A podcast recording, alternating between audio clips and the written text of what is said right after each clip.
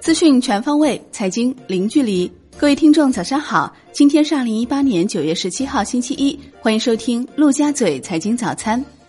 宏观方面，全国社保基金理事会理事长楼继伟表示，希望能加快央企划转充实社保基金进度，这有利于增强国企法人结构，也能增强社会可持续性，有助于在精算基础上继续降低社保费费率，进一步稳定预期。中共中央办公厅、国务院办公厅印发了《防范和惩治统计造假、弄虚作假督查工作规定》，落实防范和惩治统计造假、弄虚作假责任制，监督检查统计工作，落实统计领域诚信建设制度等情况。央行行长易纲在由中国经济五十人论坛成员撰写的《五十人的二十年》一书中撰文表示，要继续主动有序扩大金融业对外开放，进一步深化人民币汇率形成机制改革，稳妥有序推动资本项目开放。国务院发展研究中心主任李伟表示。受结构性矛盾的影响，中国保持经济中高速增长的压力较大；受发展方式转变的影响，资源环境的压力日益增强；受收入差距扩大的影响，实现社会公平正义难度不小。商务部启动市场应急响应机制，积极防御台风山竹，对加强商贸流通领域安全生产、保障市场供应等工作进行了紧急部署。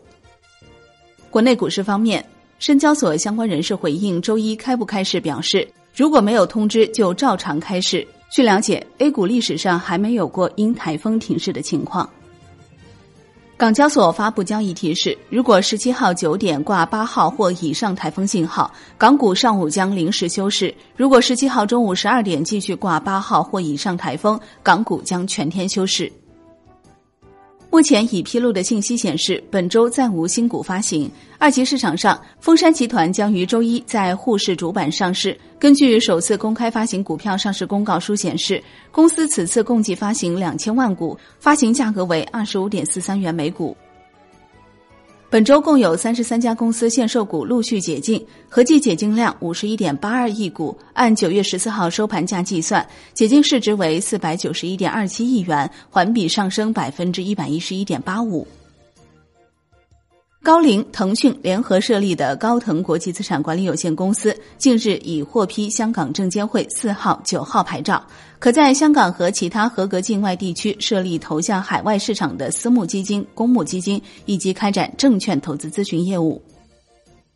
海底捞公告称，若九月十七号九时至十二时期间，香港悬挂八号或以上热带气旋警告信号，则当日十一时四十五分至十二时不会开始办理认购申请。公司预计认购申请会延后至九月十八号开始办理。金融方面，据每日经济新闻报道。截至九月十六号，今年以来新成立的量化基金数量达到六十六只，超过了去年全年成立数。在剔除股票多空型的另类投资基金后，今年以来以量化为标签的基金平均跌幅超过百分之十，收正的基金寥寥无几。若从超越业绩比较基准来看，其中过半的基金跑赢了业绩比较基准。楼市方面。北京部分正在销售的新楼盘纷纷开始打折促销，而这些楼盘其实是限进房项目，也就是土地招拍挂过程中对开发商做了竞价限制的项目。由于限进房的价格上限已被锁定，购房人不担心房价上涨，购房时更加从容和慎重，决策周期更长。安徽省出台《安徽省建设用地年度计划管理办法》，支持贫困县新增建设用地计划，闲置土地超过一定规模不安排新增建设用地计划，超过使用期限自动收回。产业方面，针对收视率问题的舆情和反应，国家广电总局表示，已采取相关措施，并会同有关方面抓紧开展调查，一经查实违法违规问题，必将严肃处理。茅台集团董事长李宝芳表示。白酒行业正逐步远离恶性竞争，行业竞合的氛围越来越浓，已然步入了一个最好的时期。随着众多红利的逐步释放，白酒行业也将迎来新一轮上升机遇期。网商银行副行长金小龙介绍，今年双十一计划联合超过五十家银行、信托、券商等金融机构，对淘宝天猫商家贷款提升准入率、提额、降成本，为阿里系商家提供两千亿资金支持。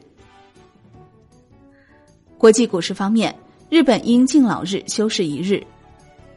债券方面，本周央行公开市场将有两千七百亿元逆回购到期，其中周一周二无逆回购到期，周三至周五分别到期六百亿、一千亿和一千一百亿。好的，以上就是今天陆家嘴财经早餐的全部内容，感谢您的收听，我是林欢，我们下期再见喽。